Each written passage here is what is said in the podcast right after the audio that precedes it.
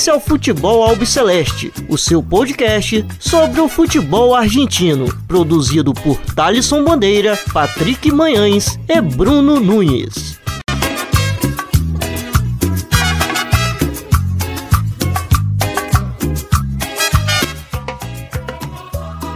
Salve, salve a todos vocês. Está começando agora mais uma edição do Futebol Alpceleste. Meu nome é Thaleson Bandeira. Estou sempre na companhia do Bruno Nunes e do Patrick Manhãs. Na edição dessa semana a gente vai fazer sempre aquele resumo do que aconteceu é, no futebol argentino, onde tivemos também essa semana aí é, o finalista da Copa Argentina.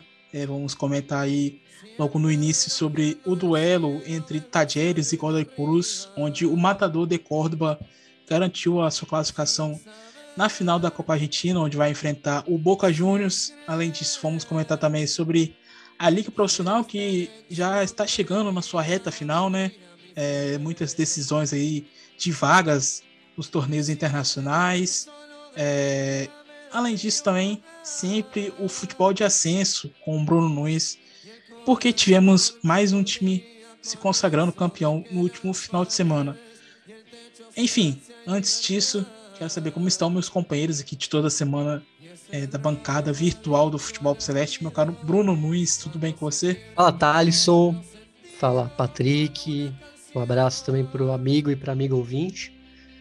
Feliz de estar em mais um episódio e, como você falou, uma edição recheada aí de falar da Liga Profissional, do, do Ascenso, que, como você já deu um spoiler, tivemos um campeão esse fim de semana, então tá especial e tem muita coisa aí para falar. É isso. Além da reta final da Liga Profissional, também estamos chegando na nossa reta final de temporada aqui do podcast Futebol Celeste. Daqui a pouquinho, daqui a alguns dias aí, vocês vão saber nas próximas edições quantas edições faltam para a gente terminar esse ano de 2021, mas meu caro Patrick Mans, tudo bem com você? Saludo Thaleson, Nunes, ouvintes, grande prazer de estar aqui. E é isso, né? É uma final anunciada né, de Copa Argentina, um resuminho de Liga Profissional, Ascenso com Nunes, é, tá bem bacana.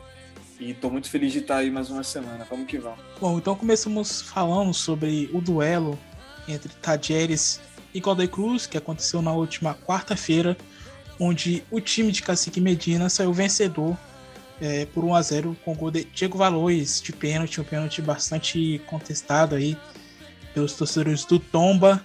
É, o Tajeres que enfrenta o Boca Juniors na próxima quarta-feira, é, 8 do 12, 9 e 10 da noite, em Santiago del Esteiro, no Madre de Ciudades, estádio recém-inaugurado, é, para decidir o campeão da Copa Argentina. Lembrar que o vencedor é, do torneio garante vaga na Libertadores.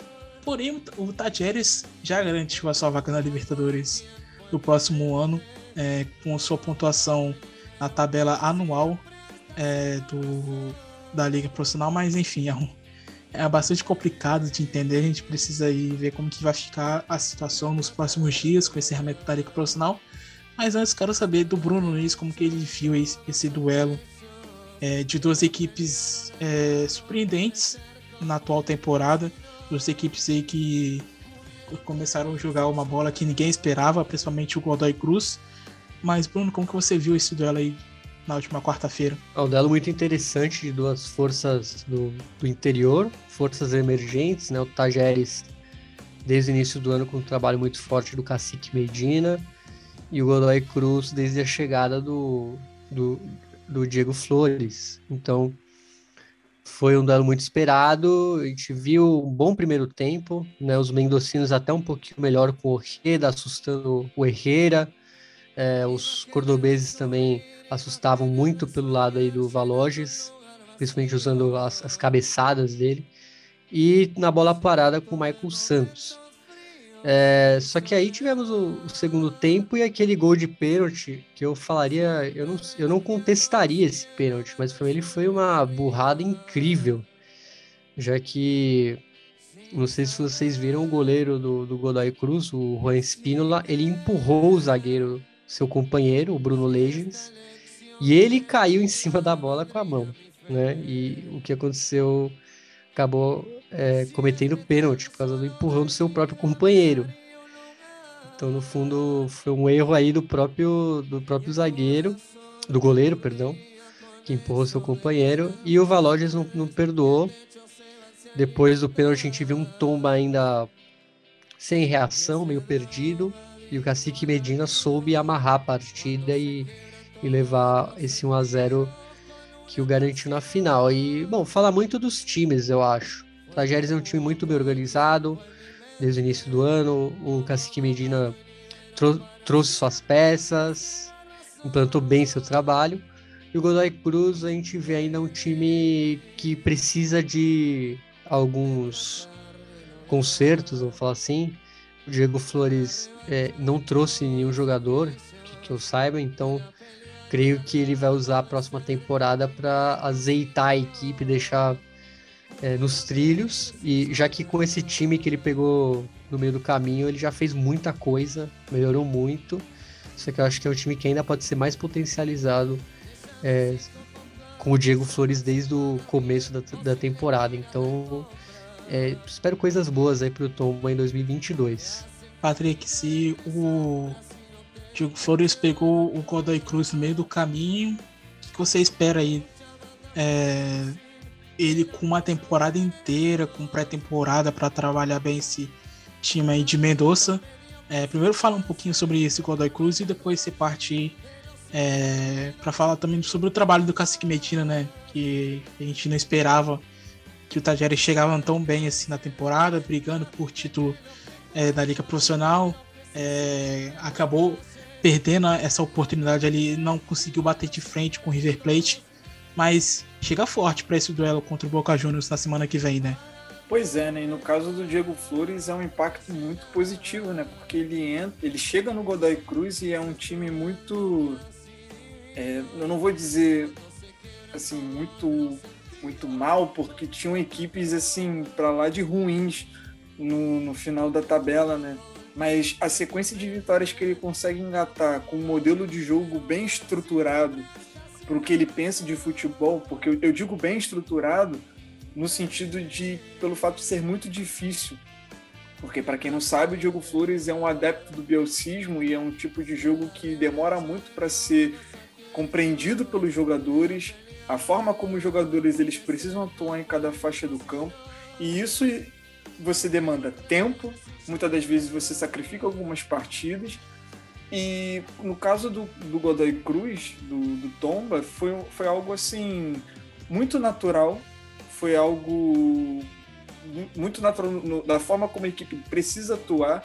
Eu lembro muito daquele jogo contra o Independiente do, do Falcione, que foi fora de casa, que parecia que era o Falcione que tinha acabado de chegar e o Diego Flores estava treinando a equipe já tem muito tempo um modelo de jogo muito bem é, organizado, né? Você vê que com esse time tendo tempo e tendo algumas peças também, porque querendo ou não, acho que o Godoy Cruz careceu um pouco também de banco e dependendo muito de certas individualidades que é o Tomás Badalone, é principalmente o Martim Orreda, o, Ma o Matias Ramírez, que são jogadores muito interessantes que possuem é, capacidades individuais de desequilíbrio e também coletivo, mas também são, são um pouco reféns desses tipos de jogadores. Eu acho que o Godoy Cruz tem um certo tempo.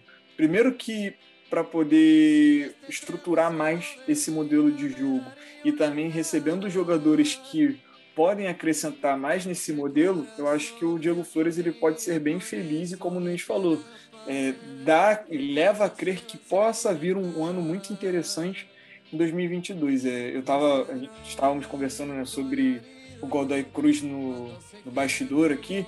Eu até comentei, né? É, eu acho, eu lamento não poder ver o Godoy Cruz podendo jogar uma sul-americana pelo futebol que vem apresentando. E o Nunes até fala, né, que é, o Diego Flores ele chega no momento em que o time estava muito lá embaixo. Então acho que nem a, a, sequência, a sequência muito positiva, fez com que o, o Godoy Cruz pudesse acreditar numa competição internacional.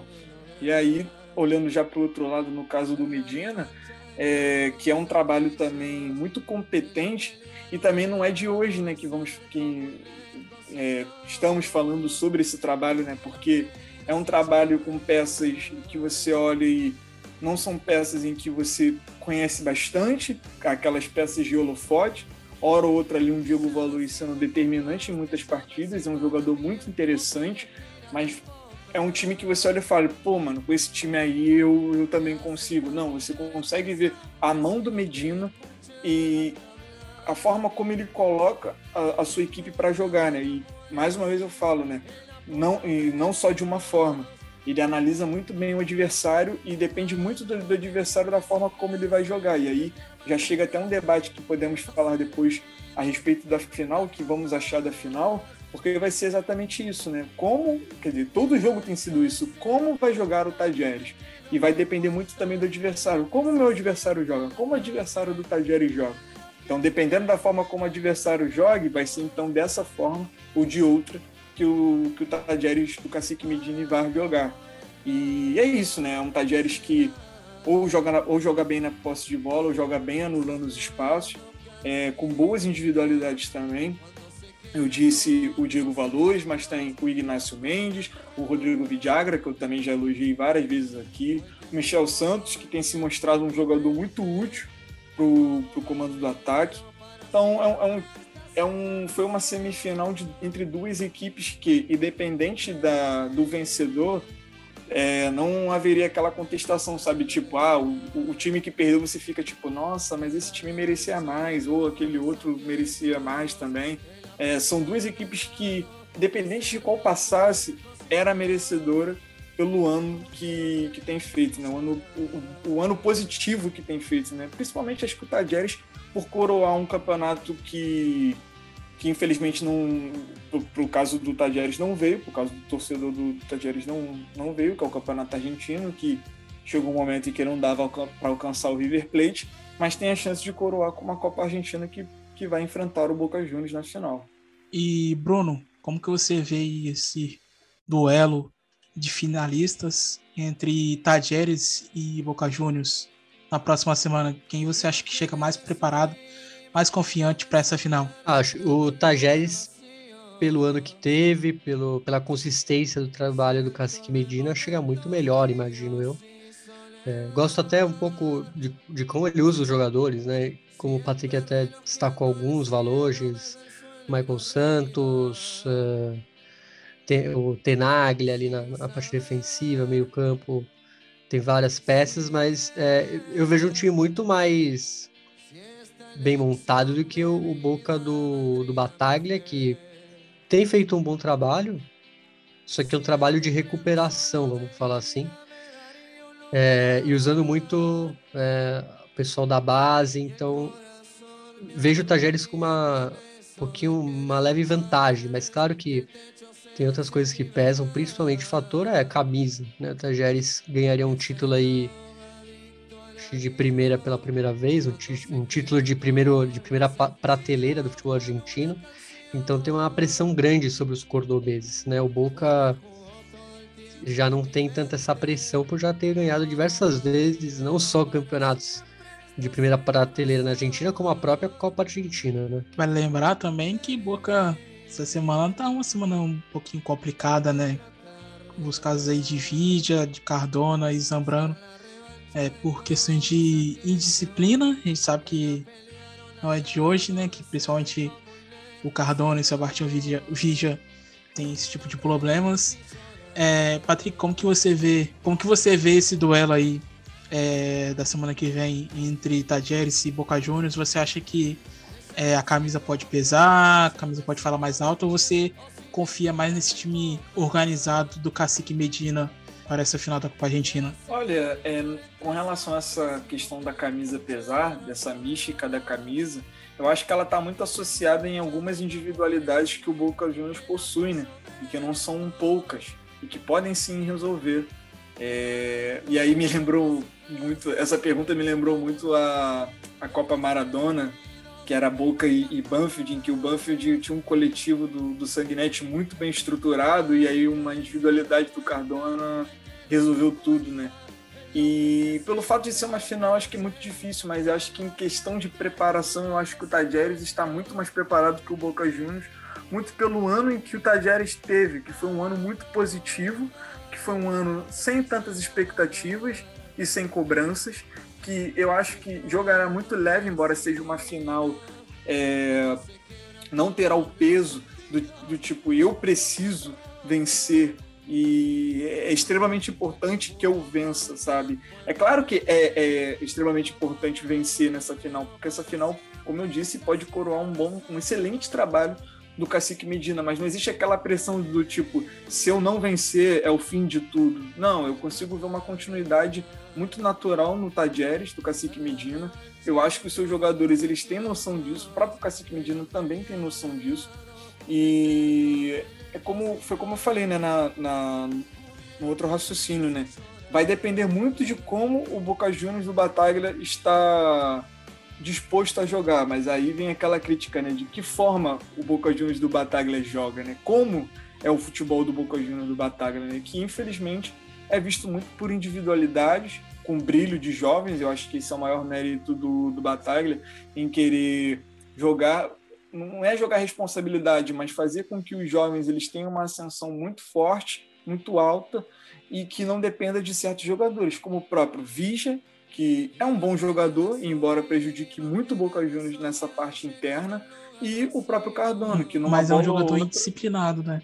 Sim, ele exatamente. Sabe disso, ele já deixou bem claro. É um jogador problemático, mas apesar disso, ele acaba resolvendo, ele acaba sendo um primor técnico muito importante.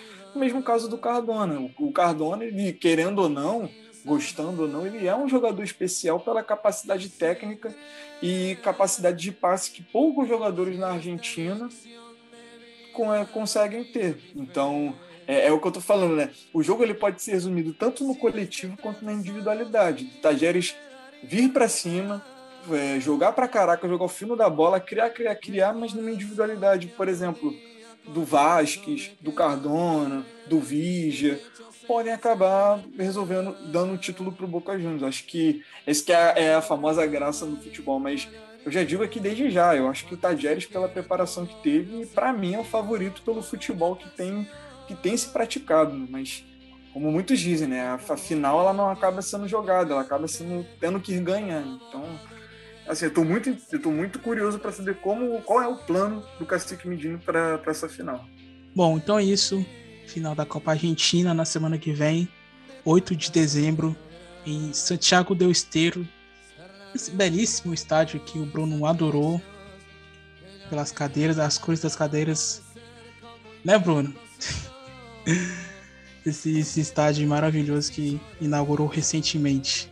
Ah, ele é ele é muito bonito de verdade, mas, como a gente é. sabe, é uma província super pobre e isso gerou críticas, né, pelo, pelo, pelos está, pelo estádio que foi construído. Porque Até não tem Santiago do Esteiro, né? Em Santiago do Esteiro tem vários estádios, né? No, Mitre, foi feito meio Central sim, que você poderia ajudar talvez os clubes a reformarem mas foi criado em um elefante branco, que é muito grande e, e os times não estão usando também, né? Os próprios times da cidade, então me parece um pouco o caso do, do único lá de La Plata, que cara que os times estão usando mais, só que o objetivo é não usá-lo, né? É.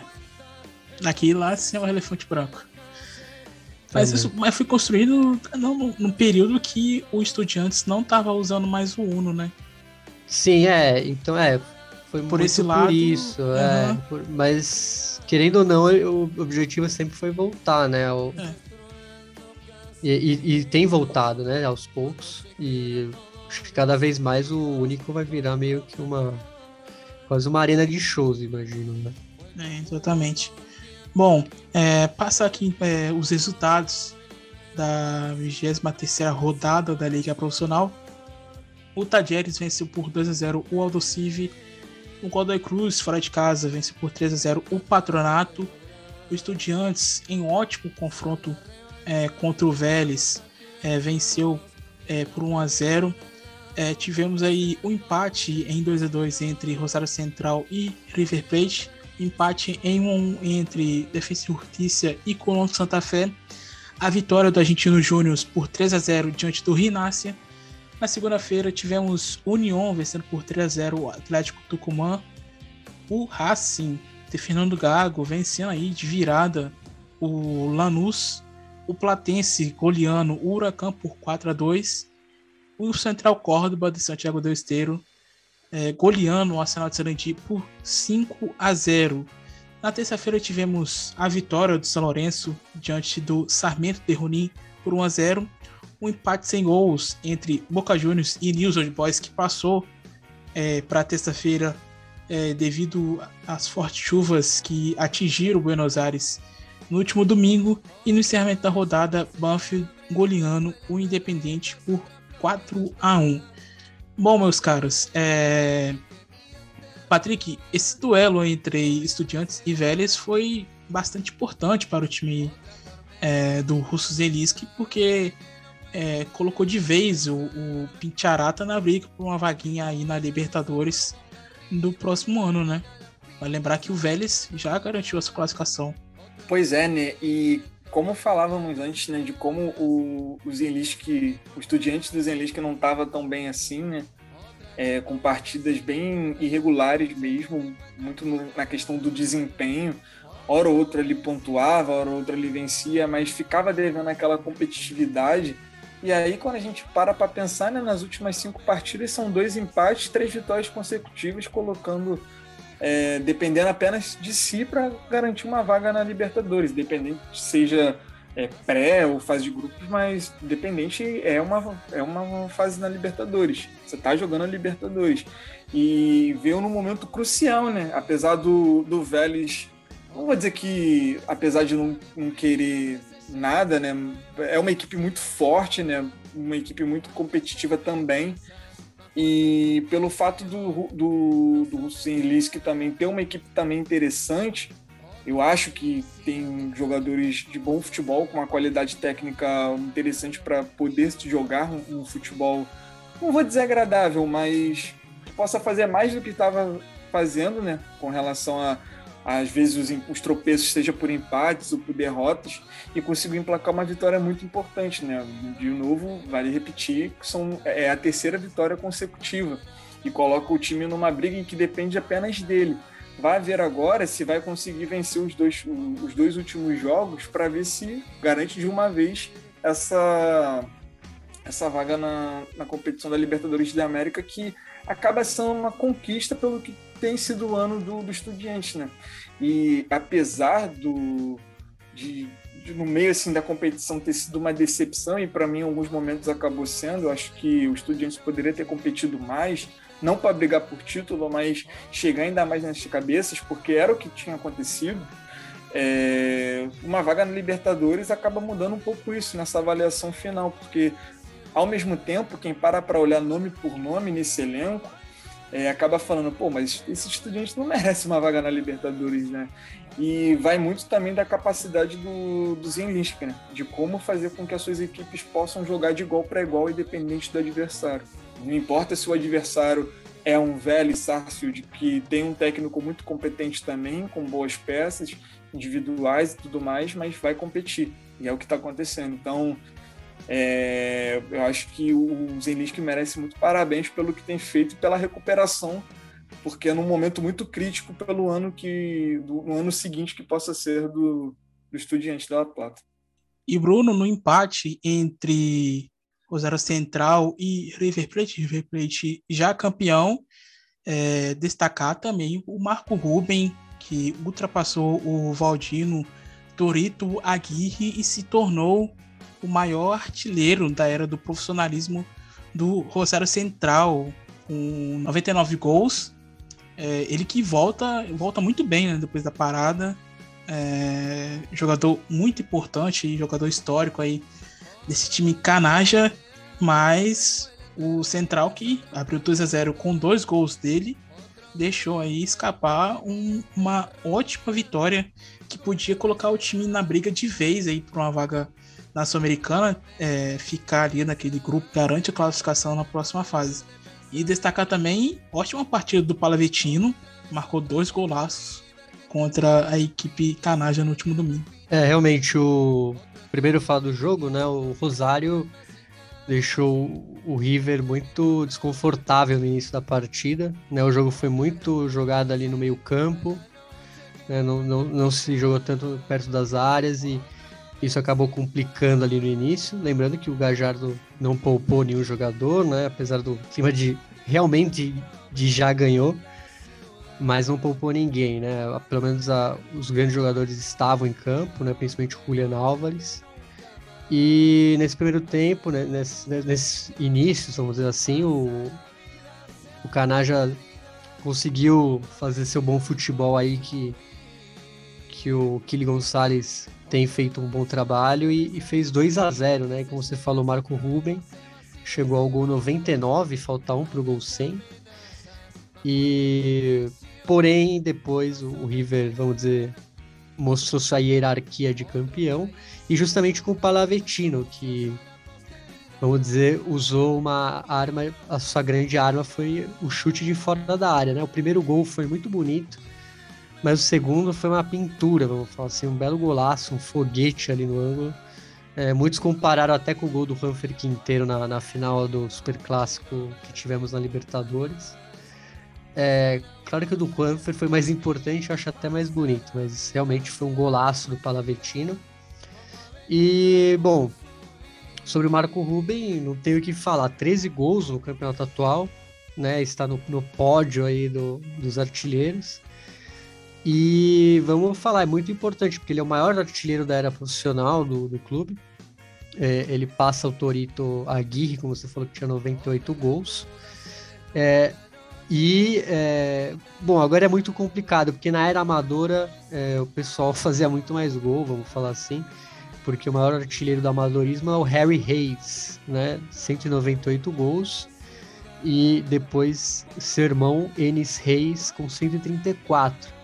Porém, o, o Marco Ruben tá apenas dois gols agora do Luiz Indaco, que também é do amadorismo, com 101 gols. Então, dá para ele pegar aí pelo menos o terceiro, a terceira posição histórica das artilharias, mas da era profissional é, ninguém tira mais dele. Pelo menos não agora, né? Vai ficar aí para os atacantes do futuro. É, mas é um jogador com uma trajetória incrível lá no Central e essa marca explica muito né, do, do que ele significa aí para a instituição de Rosário. E para finalizar, só para falar do River, ele chegou a 100 gols né, com, nesse jogo, sem gols na temporada, é, o time do Gajardo, mostrando a importância aí da, da ofensiva milionária. E além disso, uh, bom, agora sim o Gajardo ele deu, é, deu uma folguinha para a galera, pro jogo pro defensa. Então, essa semana vai ser mais tranquila para os jogadores. Né? Essa semana que, que estamos, né, aliás. Né? É.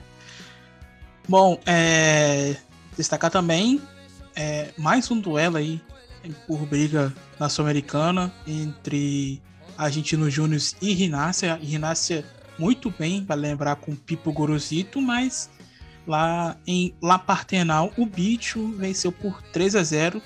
É, você acredita ainda que o que o Argentinos possa brigar por uma vaguinha aí na Sul-Americana, Patrick?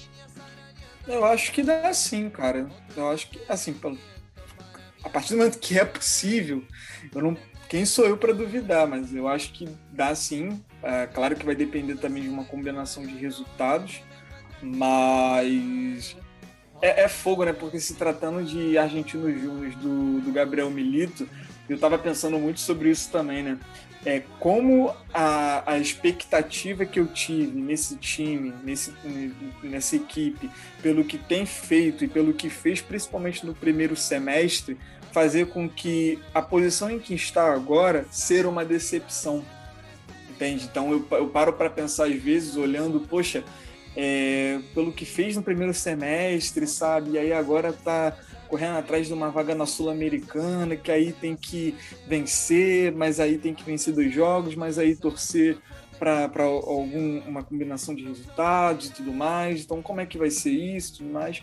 Eu fico parando para pensar e, e, me dá um pouco de, de tristeza, sabe? Porque, apesar do não estar rindo agora com o microfone mutado, dele não ser adepto a Lamilineta, mas eu acho que no caso dessa vitória foi um pouco, não foi, não foi igual, mas lembrou muito a vitória do próprio Estudiantes em cima do Vélez, né? Que é aquela vitória de empurrão, aliás, uma, uma bela vitória de 3 a 0 que dá a, a possibilidade de assim, cara, dá para acreditar, se a gente ganhar os dois jogos, dá para dá fazer um bom ano é, dá para ter um, um, bom ano em 2022, né? Que aí a gente brinca, né? Porque pelo fato de ah, é, 10 equipes, mais de 10 equipes vão ter competição internacional para jogar, então não vão poder se concentrar somente no campeonato argentino, e aí abre brecha para um desses aí que não estão disputando nada ganhar alguma coisa, né? Mas eu gostaria muito de ver o Argentinos também, é uma das equipes que eu gostaria muito de, de ver disputando alguma coisa. É, apesar Começou de bem uma... o ano, né, com a Libertadores. Muito por isso, né? Muito por isso. Né? E aí a gente vê outros times também que é inevitável, né? Tem muitas equipes que a gente quer ver disputando alguma coisa. Então, por exemplo, tem o União, tem o Rosário Central agora do Kili correndo atrás também, tem o Ginásio. Acho que até o, o Argentino Júnior, acho que pela matemática permite isso, que tem 48 pontos no, na tabela anual. Acho que Rosário, Ginásio e Argentinos que estão fora da, da classificação estão sonhando e são equipes que, assim, você olha e fala, pô, mano, essa equipe conseguiu a classificação, mas eu não acho um absurdo e vai ser interessante ver. Muito pelo, por exemplo, o que o Rosário Central fez na Sul-Americana passada. O Renasce tendo um, um, outro personagem que, além do Gorosito, também tem o Lapulga Rodrigues. O Argentino, o, o Argentino Júnior pelo que fez. O União muito pelo... Caraca, mano, o União podendo disputar uma Sul-Americana. Olha que incrível isso, sabe? vai muito também pelas histórias que podem ser contadas. Então, acho que pela possibilidade é, existe, e, mas eu ficaria muito feliz, né, sabe? Porque existem peças ali como o próprio Florentin, é, o, o, o, modelo de jogo também do Gabriel Milito me, é um tipo de jogo que eu gosto, é um jogo que me satisfaz em ver jogar. E teve momentos que foi superior contra equipes que têm um elenco bem melhor, muito melhor, e conseguiu vencer. Né? Então acho que é, é, um pouco de decepção e também culpa minha de ter criado expectativas. E bom, é, o Patrick citou o Union. Bom destacar esse trabalho aí do Gustavo Munuo, né, Bruno? Senão é um trabalho que assim, a gente vai. Nossa, é um trabalho excelente, mas é bom destacar, né? Porque a gente viu que Pô, o União não tava, é, o União não tava lá essas coisas e ele chega e coloca o time aí na briga é, por um torneio internacional que não disputa, acho que, se eu não me engano, eu não tenho certeza, posso estar enganado, mas desde 2018.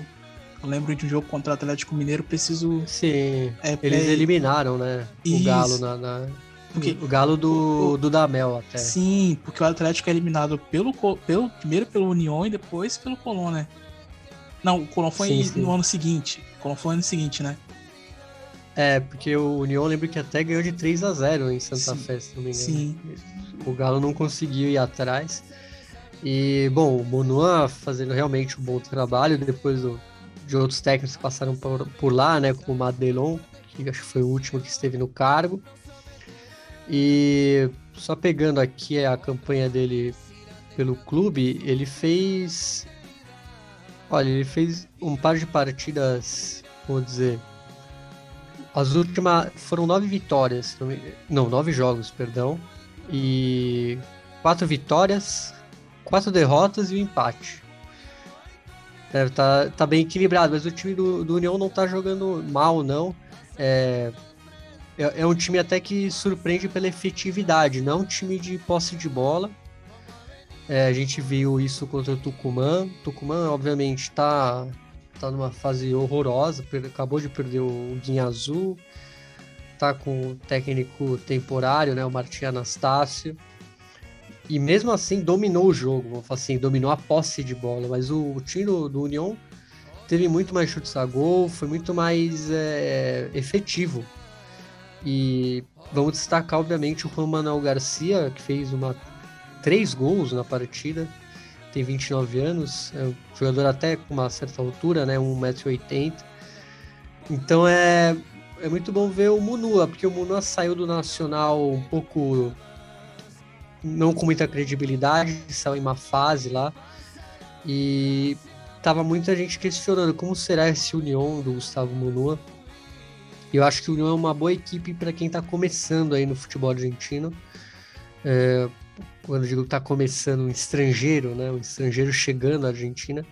Porque tem um elenco ok, vamos falar assim, e dá para fazer boas coisas ali. E o Munua, até o momento, está fazendo um trabalho, um trabalho digno, assim. Vamos falar com as peças que tem lá no Tateng. E, Bruno, só corrigindo aqui, é, União e Atlético é, Mineiro se enfrentaram em fevereiro de 2020, primeiro jogo é, na Sul-Americana, União venceu em casa por 3 a 0 e no jogo de volta o Atlético venceu em casa por 2 a 0. O duelo contra o Colón, que foi válido pela semifinal da Sul-Americana de 2019, o Colón venceu o primeiro jogo é, por 2 a 1 no cemitério dos Elefantes. E é, no duelo de volta o, a partida ficou por 2 a 1 o Atlético venceu por 2 a 1 e nos pênaltis o Colón venceu por 4 a 3 então para deixar registrado aí que eu acabei é, cometendo um erro ali e, e, falando errado não é que a, a pandemia é tão maluca Sim. que eu nunca eu nunca imaginei que esse jogo foi em 2020. Não, eu pensei que o Dudamel era de 2019 aqui. no Atlético. Sim, então. É... Ele, inclusive, ele já saiu da Venezuela, né? É o Já não, a, a, é o Peckerman, né? É, Aliás, não era ele, ele né? já. é, não era ele mais. ele saiu do, de lá para ir pro Galo, aliás. É. Nossa, nossa senhora, fui longe agora. Foi, foi longe. É, bom, para finalizar, é, a vitória do Racing diante do Lanús de virada e Litia Lopes aí que depois da partida comunicou que será as suas duas últimas partidas com a camisa da academia. Ele que retornou aí depois do, de, um, de um período é, no futebol dos Estados Unidos, se retornou tem pouco tempo. E durante a semana o treinador do Lanús, o Luiz Beldia, anunciou a sua saída, né, da coletiva de imprensa, né, Patrick? Exatamente, né, e deram como ser a nova aposta, né, do, do São Lourenço, né, é, depois de, de, ter desistido da, do Hernan Crespo como técnico, né, do, do, do São Lourenço, né, do próprio São Lourenço. E só, só um minutinho, é, quem vai compor agora o ali como que fala? Vai compor a, a equipe do Crespo, da comissão técnica, é o Sebastian Domingues, ex-comentarista aí do, do ESPN 90, jogador do Corinthians, Velho Sassos, enfim. Só para deixar registrado que ele, que ele falou essa semana. Sou bastante fã, gosto muito dele, dele analisando. Mas, enfim, é, sobre a, a própria partida em si, né, se você para para. Você me pergunta, quer dizer, você chega para mim e diz, né, pô, Racing, tom, Racing do Gago tomando 1x0 vira 3x1. Porra, não ia acreditar em tu, não, cara, de verdade, porque a forma como o Racing. E não, não, não, trata só, não trata só do Gago, né? Acho que o Gago é só mais uma peça sobre o caos que vem imperando no próprio, no próprio time, né? é, antes também com o próprio Uber, o próprio Pise também, né? Da equipe ter muita dificuldade de fazer uma sequência positiva de jogos, né? E nesse momento, né, aí tu, você para, paramos aqui para analisar sobre o Racing, como foi o ano de 2021 do Racing, por incrível que pareça na tabela anual, é uma equipe que ainda está na zona de classificação para jogar alguma coisa, né, ano que vem, né? Porque é, tu, tu, semana semana após semana, Racing tropeçando, Racing perdendo de uma forma muito humilhante até. E a gente pensando, bicho, o que está acontecendo com o Racing? O que está sendo do Racing? É, não é possível que o que esteja acontecendo, porque, é uma, porque eu sempre bati na tecla de que não era um time ruim, né? Uma, uma equipe com, com jogadores tão ruins assim como muita gente tenta vender. Né? Eu acho que tem peças muito interessantes, é, não só para por exemplo, vencer o Lanús da forma como venceu, mas poder brigar por alguma coisa a mais, né? Porque dava a entender um, há um tempo que o Racing nesse campeonato estava um pouco desleixado, né? Do tipo, ah, não, não tô ligando muito pro que está acontecendo e tudo mais. E aí, pegando uma sequência negativa, vem agora o Lanús e joga bem contra o Lanús, né? Apesar da, da, da falha do, do próprio Gaston Gomes em, é, no, no, lance do, do primeiro gol, né? O único gol do, do Lanús com o Pepe San, o interminável Pepe San, é, acabou dando uma segurança pro, pro próprio time, né, de Avejaneda, e o time jogou bem, né? O próprio Leonardo Cigalli, o próprio gol que ele faz, o Lisandro Lopes sendo fundamental não só pelo gol que faz também, mas pela forma como ele joga, como ele atua, sendo uma espécie de segundo atacante. O Carlos Alcaraz, o Tomás Chancalay acabou se machucando, né? Ele se machuca no primeiro tempo e acaba sendo uma até uma preocupação, né? Que boa parte do ano ele é a peça de referência né, técnica desse time, né? Que a bola precisa sair do pé dele para fazer com que o Racing crie alguma coisa. E olhando para o outro lado, né? O Lanús é é um trabalho que no final de tudo acabou decepcionando um pouco, né? Que é um outro trabalho também que tem muito a ver com expectativas, né, porque o Luiz Ubeldi é um treinador que numa, numa temporada passada em que que acaba jogando bem também o, o, o campeonato local. É, te... Aí eu tô muito ruim também de tempo. Foi a temporada passada, né? Que foi contra o Defensa. Ou já é a retrasada? É a passada, né? A Sul-Americana. Qual você está falando? A Sul-Americana, a Sul-Americana contra a o final? Defensa Isso. Foi da temporada é passada. passada. Sim. Isso. Que faz um, um, um, campeonato que faz um campeonato local bem, jogando um, um bom futebol e alternando com a Copa Sul-Americana, né? E aí você pensa, pô, mano, fez um bom 2020, é, um início de 2021 ali, pô, será que o Lanús vai brigar por alguma coisa, vai chegar bem com, com certos jogadores, aí você vai olhando o tempo passar. Pedro Della Vega, que era uma referência dessa equipe na temporada passada, é encostado, quase não joga começando de titular. É um time que, depende, que dependeu muito dos gols do Pep San. Então, por exemplo, pô, pro, pro Lanús vencer no início do campeonato, desse atual agora, o Pep San tinha que fazer dois, três gols. E era uma necessidade muito grande, né? Os jogadores, os demais jogadores, eles não estavam à altura do Pepe San, dependiam muito desse posicionamento, desse, de, dessa questão da finalização, dessa presença diária, dessa referência que ele é.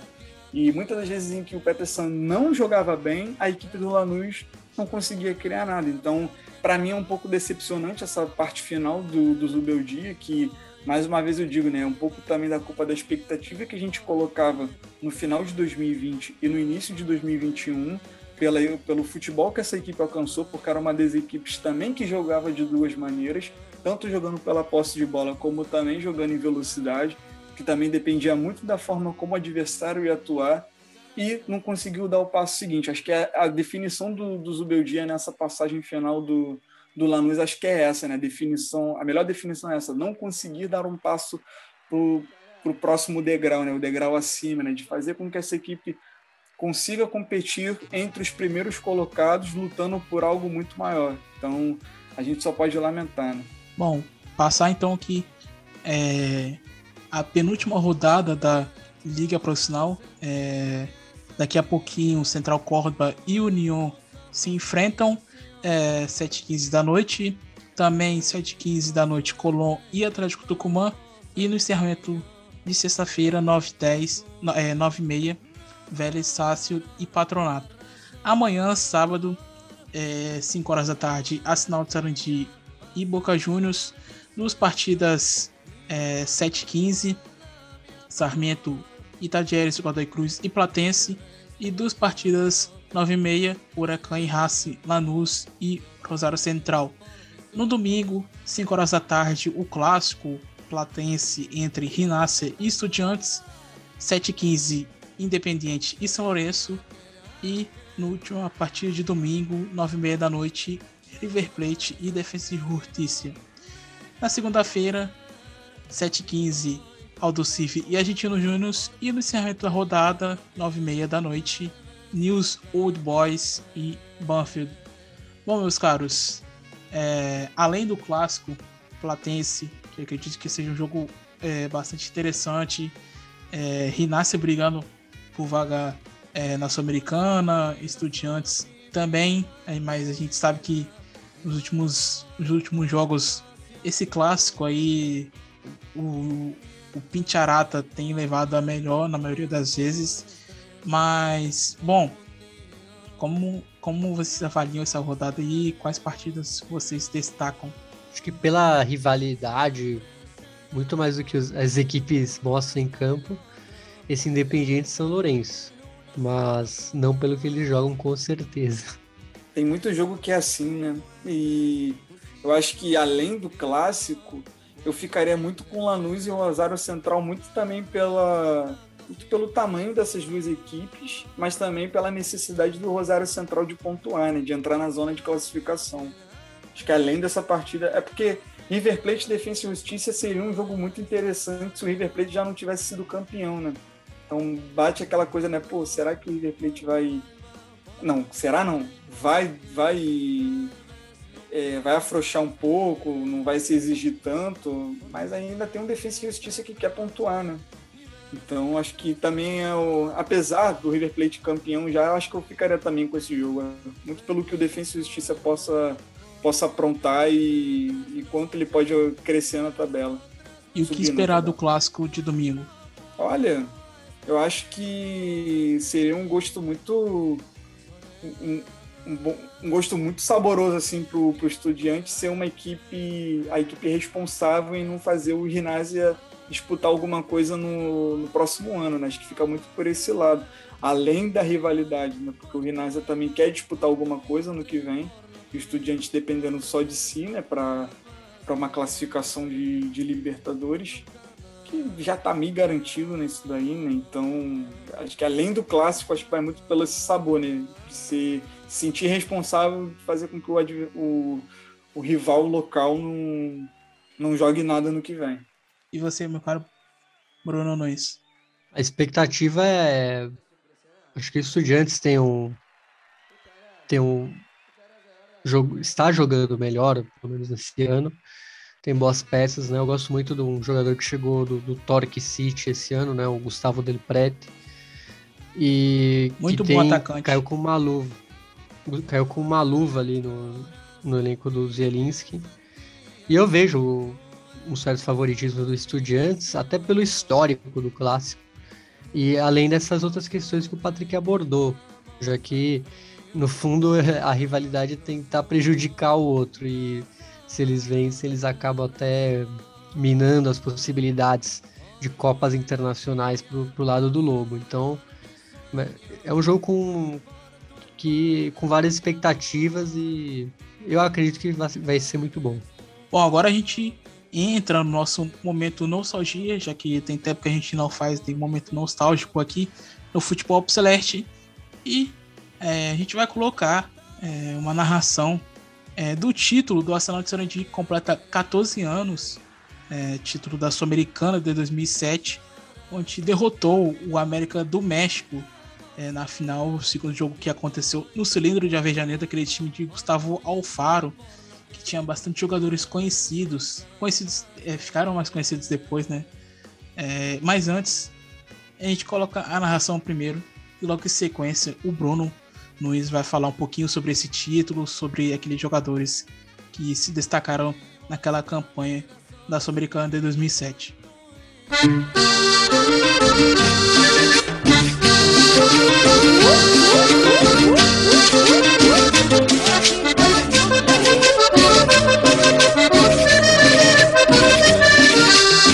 Parece, va. No, trabó Fabiani, se la lleva. Tatán, tatán, tatán, tatán. Fabiani, tatán, tatán. ¡Qué golazo! ¡No! ¡No, Fabiani! No se puede ¡Era el gol de la fecha, Gamboa! No se puede creer.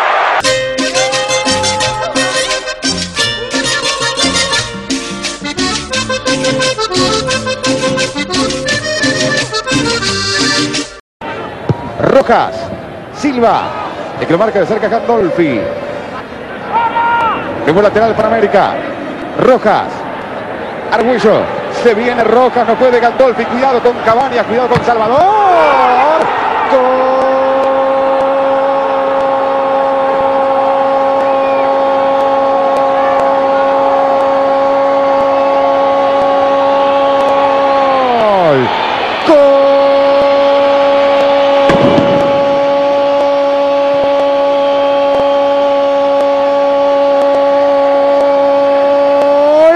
El América de México, la pelota se desvía en un hombre argentino. Señoras y señores, América le está ganando Arsenal por 1 a 0 en 18. Para ponerle más emoción al partido y el camino era por afuera. Había que ir por afuera. Ahí está Rojas que la tira en el camino Cristian Díaz, me parece, ¿no? Cristian Díaz la empuja con el pecho y la mete. El taco de Argüello. Y va Rojas y lo pasa Gandolfi. Y es América abriendo la cancha. La tira, se cruza el jugador de Arsenal, toca la pelota y lo sorprende a Cuenca. Un equipo que forzó por primera vez por los costados y le pone suspenso, dramatismo. Está un gol. América de ser el campeón.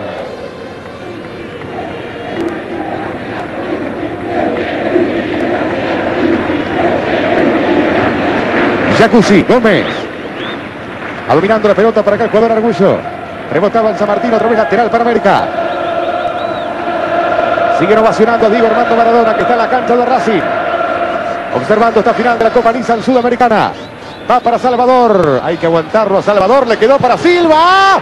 Gol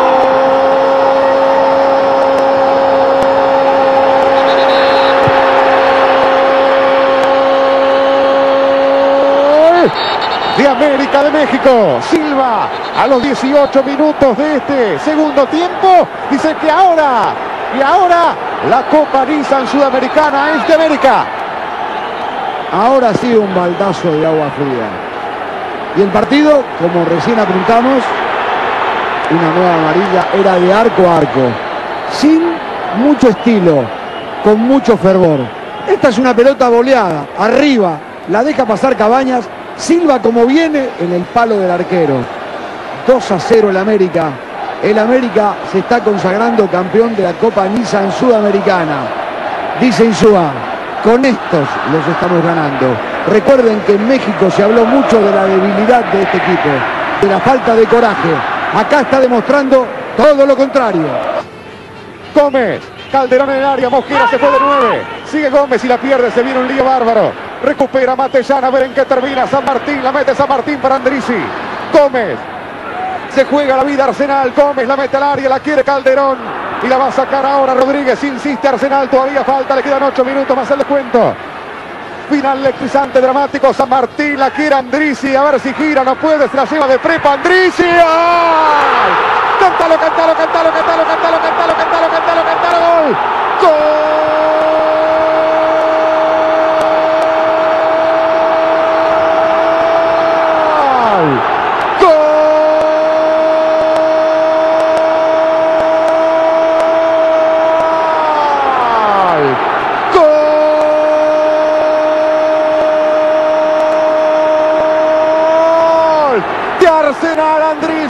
El gol más importante de su vida, el gol más gritado por agente de Arsenal en toda su historia. Señoras y señores, puede ser el gol de la Copa Nissan Sudamericana. 39, momento histórico, el gol más importante en la historia de Arsenal hizo Andrisi. Arsenal, señoras y señores, pierde, pero se queda con la Copa. Martín Andrisi, cuando le quedan seis minutos a este dramático partido. Sin estilo, con el corazón como bandera. Eso es lo que se toca Andrisi, el corazón. Con esa garra, Andrisi lucha esta pelota, la tiene perdida. Cayó, se recupera, saca el zurdazo. Un gol histórico, un gol trascendental, el gol de su vida, el gol de la historia de la vida de Arsenal. De zurda, lo pierde pero lo gana. Arsenal es campeón de la Copa Nissan. Falta menos. Arsenal se quiere quedar con la Copa Nissan Sudamericana. La va a guardar acá Raimonda. La jugaba Calderón, la tiene Raimonda. Entrega atrás ahora para Cristian Díaz. Mira cómo lo van a buscar a Cristian Díaz. A buscar Raimonda. La pelota va a ser para América. La pelota va a ser para el conjunto mexicano. Me parece que Andrisi es la figura, ¿no? Sí, Es por sí. lo, lo importante del gol, ¿no? El gol de la historia. El gol de la historia de Arsenal. Andrisi, sí señor. Andrisi se va a ganar el auto Nissan, la camioneta Epa, epa, Nissan. ¿eh? epa, epa, epa. ¿Qué le pasa a Castro? Lo quiere pelear a Raimundo. Le pegaba Ochoa, va a terminar el partido. Atención, todos miramos al árbitro. El balón se pierde por un costado. Basta, le dice Calderón. Basta, le dice Gómez. Los jugadores le piden a la gente que grite. La gente grita. Momento inolvidable. Señoras y señores. Señoras y señores. Atención. Señoras y señores. Arsenal campeón. Arsenal campeón de la Copa Nissan Sudamericana. Aquí tienen al campeón. Este humilde equipo de la Argentina se queda con el título. El momento más importante de la historia de Arsenal. Arsenal campeón de la Copa Nissan Sudamericana. Inolvidable noche. El gol más importante lo marcó Andrisi. Aquí tienen al campeón. Es de Argentina. El humilde Arsenal de Sarandí se ha quedado con el título de la Copa Nissan Sudamericana.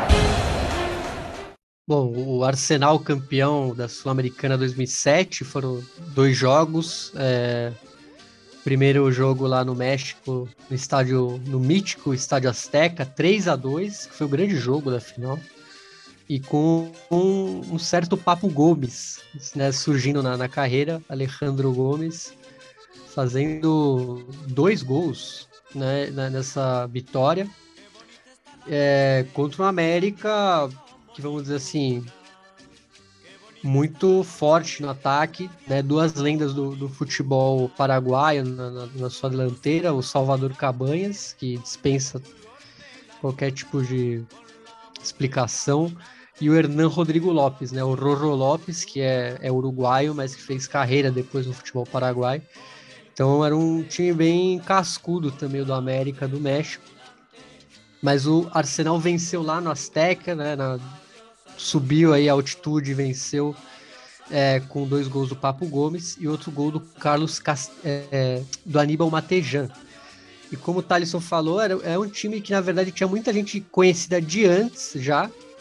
Acho que só o Papo Gomes que ainda é, estava surgindo, mas muitos jogadores experientes com rodagem por grandes lá da Argentina.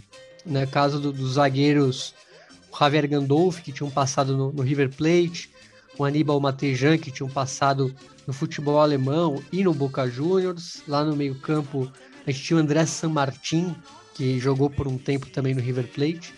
E no ataque, além do Papo Gomes, o histórico José Luiz Calderon, o Caldeira Calderon, que jogador histórico do Estudiantes, que dois anos depois, já bem veterano, ganha a Libertadores de 2009 pelo Estudiantes contra o Cruzeiro. Então, era um time muito experiente, mas também tinha alguns jogadores surgindo aí, como o caso do Papo. E a grande questão é que na volta o América venceu lá no cilindro por 2 a 1 um, e mas é, eu imagino que a Comembol tinha gol fora na final, tanto que não tivemos nem pênaltis.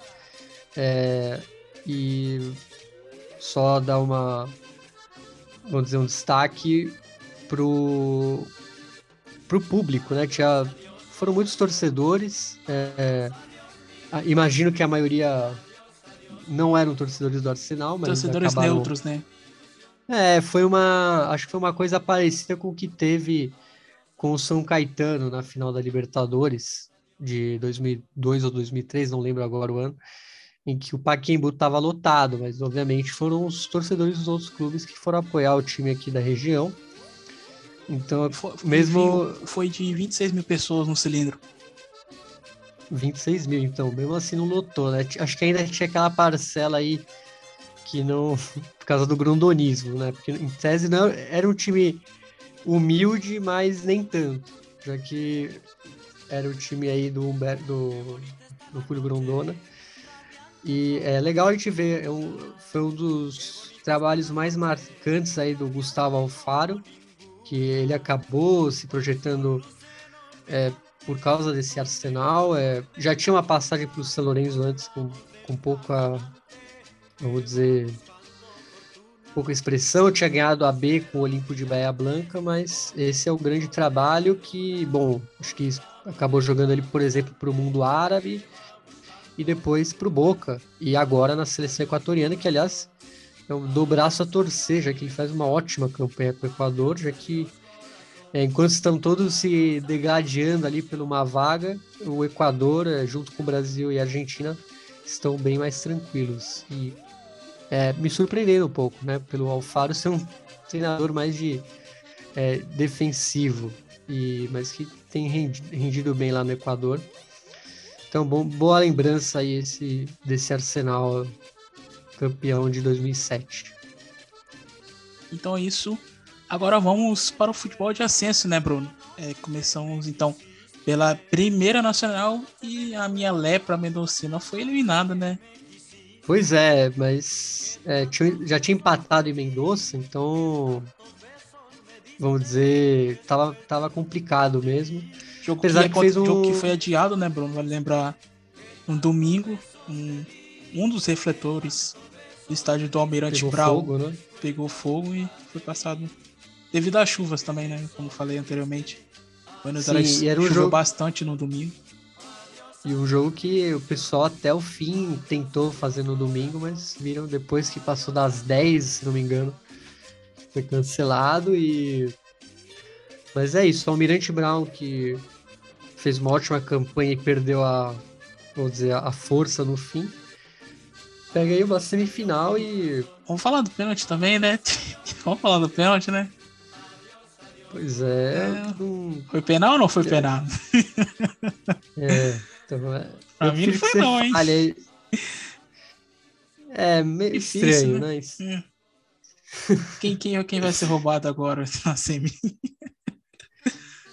Agora, esse é o problema, né? É. Porque quem, quem passou daí vai enfrentar o Barracas, né? É, Barracas mas... Central. E vamos ver o que espera aí o Almirante Brown. que... Mas é isso, a, a Lepra, esse pênalti totalmente questionável e eu também acho que não foi. É, acabou definindo a partida, mas foi uma grande chave, né? Foi bem equilibrado. É, dava para ter sido aí os mendocinos, mas é, acontece e só que agora o problema é que veio barracas, né? Vamos ver se vai ter pênalti, vai ter uma falta, uma expulsão. Ficar de olho aí nesses duelos contra o Almirante Brown. Bom, também tivemos a classificação do Quilmes diante do Deportivo Morão nos pênaltis, né, Bruno? Pois é, o, o Deportivo Morão surpreendeu bastante. É, eu achei que o, né, até nesse duelo, porque o Quilmes terminou bem, de maneira bem sólida né, a Zona A. Parecia que ia ser um time que ia passar bem até pelo, pelo Deportivo Morão, mas é, suou, né? Dois empates, 2 a 2 na, na ida, 1 um a 1 um na volta. E como não temos gol fora, penais. Então foi no sofrimento ali pro cerveceiro. E o último duelo, que foi é, entre Ferro Caio Oeste e São Martinho do Comando. O primeiro jogo, o time de Cabachito venceu por 3 a 1 em La Ciudadela. E é, na partida de volta, o Ferro perdeu em casa para o São Martinho de Tucumã, mas garantiu a sua classificação, né, Bruno? É, parecia que ia ser mais fácil, só que no final teve uma vamos dizer, brincou com perigo, né? 1 a 0 né? Mais um gol e teríamos pênaltis. Só que o Ferro finalmente bom, garantiu sua vaga aí nessa semifinal contra o Quilmes e se mantém vivo aí na disputa, que para mim é o time mais forte aí dos remanescentes do, do reducido. Então é isso, semifinais ida e volta, né, Bruno? Exato, é Ferro e Quilmes na, na próxima segunda-feira às 9h10 da noite. E antes, né? Aliás, deveria ter falado isso antes, mas antes, é Almirante Brown e Barraca Central às 5 da tarde, também na segunda-feira. É porque o Promedos botou, né, de maneira inversa aqui. É. Bom, passamos então para Federal A, meu caro Bruno Nunes, porque vamos ter final no próximo domingo para saber quem garante o segundo acesso a Primeira Nacional. Exatamente. É... E uma notícia boa, a gente vai ter uma província nova aí no... na B Nacional. Porque ou Gimnasia e Tiro de Salta ou Chaco Forever. Então, ou a província de Salta ou a província do Chaco ali na primeira B Nacional. São duas províncias importantes na Argentina e que não tinham clubes na, é, na B Nacional.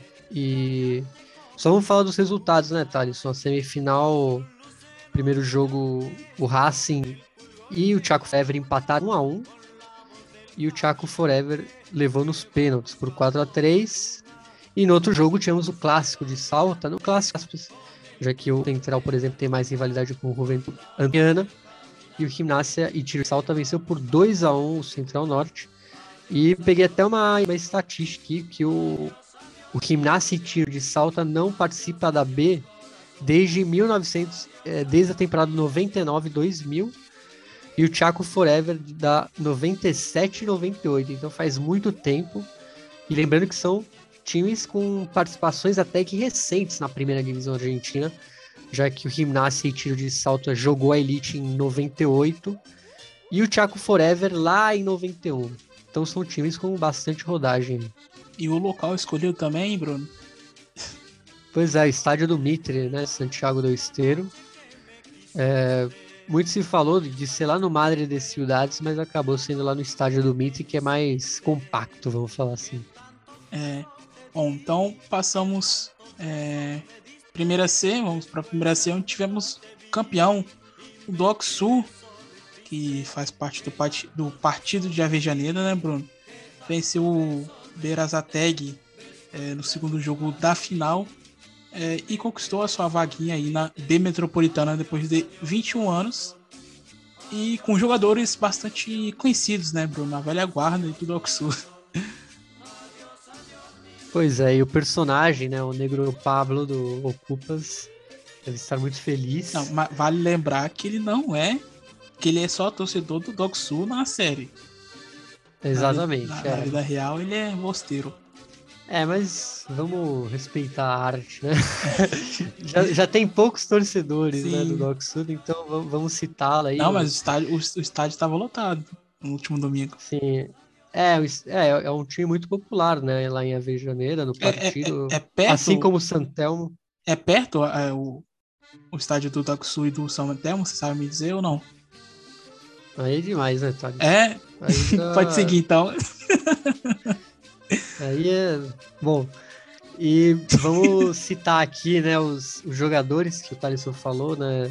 É um time muito experiente, de fato muito experiente já que conta com jogadores rodados, né? O atacante meia, o Gustavo Oberman, ex-River Plate e Argentino Júniors, é campeão do Clausura de 2010 pelo Bicho e campeão mundial com a Argentina sub-20 em 2005. E o Oberman, além de tudo, ele era titular na campanha, que tinha o Messi como grande jogador, e o reserva do Oberman era um tal de Sérgio Agüero. Né? Então você vê Gustavo Oberman era titular e o Agüero era o banco dele. É, outro jogador, vamos dizer, com passado famoso, aí, o meia Matias Jiménez, ex-Boca e São Lourenço, campeão da Apertura 2011 pelo Boca. É, o atacante Leandro Caruso, ex-Vélez e o Dinese. E o zagueiro Christian Tula, ex-River Independente. Ele que jogou muito tempo lá no Rojo de Avejaneira, então plantel mais do que rodado, Thales. 43 anos o Tula, hein? Pois é, eu, eu lembro, ele foi por bastante tempo capitão até da equipe do Independiente. Bom, Bruno, é... passar então para o torneio regional federal amateur, né? Temos alguma coisa interessante que aconteceu? Temos, temos, né? É, temos, é, a gente sempre traz uma historinha do que aconteceu, o fato mais relevante da semana. Para lembrar que você não consegue assistir 200, 300 jogos. Não. São muitos. E a gente também não vai, e a gente não vai dar todos os resultados. né? é, na, em um dos grupos, né, na zona 4 da região bonairense Pampeana Sul, o Racing de Olavarria ganhava o duelo por 1 a 0 contra o Embarradores, que também é de Olavarria, uma cidade ali na província de Buenos Aires, até os 50 minutos do segundo tempo. Porém, o Racing tomou empate no último lance, que o deixava na última posição da Zona 4. E isso desatou a fúria dos, dos barra bravas do Racing que estavam na partida e que foram agredir os jogadores do seu próprio clube. Só que é aí que vem a, a história. Os atletas não deixaram barato e também partiram para cima dos Índias. E o melhor de tudo, vamos falar assim, que um dos mais exaltados e que foi para a briga foi o jogador Franco Jansson, que é irmão do Lucas Jansson, do Vélez. E, aliás, o, o jogador do Vélez, o, o, Lucas, é lá de Olavarria também, e surgiu justamente no rival da partida, no Embarradores. Então, tudo em casa, né, Thaleson? que coisa, hein? Bom, e para finalizar, no próximo domingo acontece a final do futebol feminino no estádio centenário de Quilmes, 5 horas da tarde, entre o Urquiza e Boca Juniors. Vai lembrar que Boca é, jogou a, a, última decisão do futebol argentino, onde perdeu nos pênaltis para o São Lourenço e o time do Ai Urquiza, bastante conhecido no futebol feminino, sempre chegando em decisões. Então, futebol feminino no próximo domingo, 5 horas da tarde, no estádio centenário de Quilmes, entre o Ai Urquiza e Boca Juniors. Então é isso, finalizamos aqui mais uma edição do Futebol Obsolete. Agradeço aqui sempre a presença do Patrick Manhãs e do Bruno Nunes. Bom, meu caro Bruno, é, qual vai ser a música de encerramento no episódio de hoje? Olha, Thalisson, como a gente falou do Papo Gomes no, no título do, do Arsenal de Sarandi de 2007, a gente vai, obviamente, tocar é aquela música né, do Baila Como Papo, né, mas é uma versão mais moderna, né, mais oficial. É, é, não conheço o artista que fez, é Glial Togol, e ele participa da música, mas pelo que entendi, eles são italianos, né? E acho que foi na época que ele jogava ali na, na Atalanta.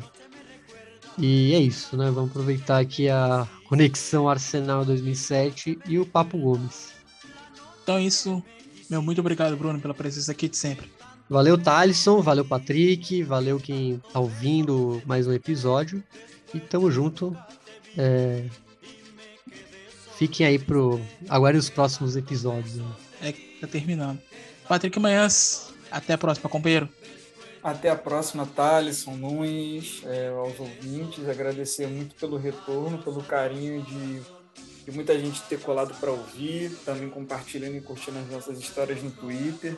Mas sempre pedindo aqui, se você não segue, se você não, não nos segue, é, siga no, no Spotify, siga no Twitter, compartilhe nossas histórias, cola mais e vamos falar muito sobre futebol e cultura argentina numa forma num todo, né? E mais uma vez agradecer a todo mundo. Um forte abraço e até a próxima. Bom, então é isso. Obrigado mais uma vez pela presença de todos vocês aqui é, no Futebol Select. Agradeço demais a audiência é, e o retorno de vocês. É, então encerramos mais uma edição aqui com Autogol e o feat que ele fez com Papo Gomes. É, até a próxima semana, meus caros.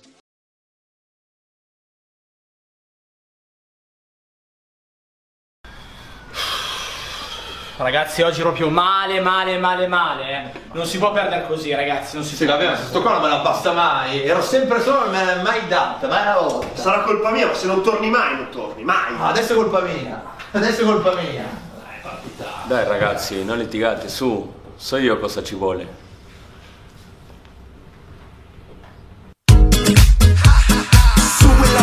Que no se siente. Caliente. muchachos de autogol, el papu con DJ Matrix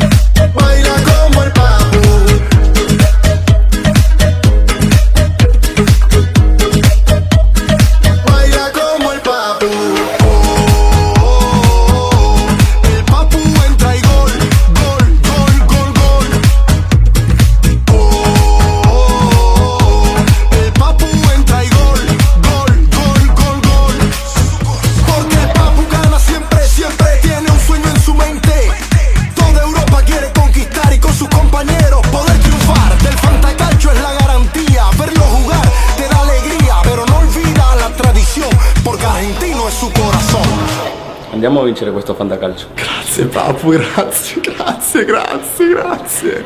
Non me ringraziare, fare con me.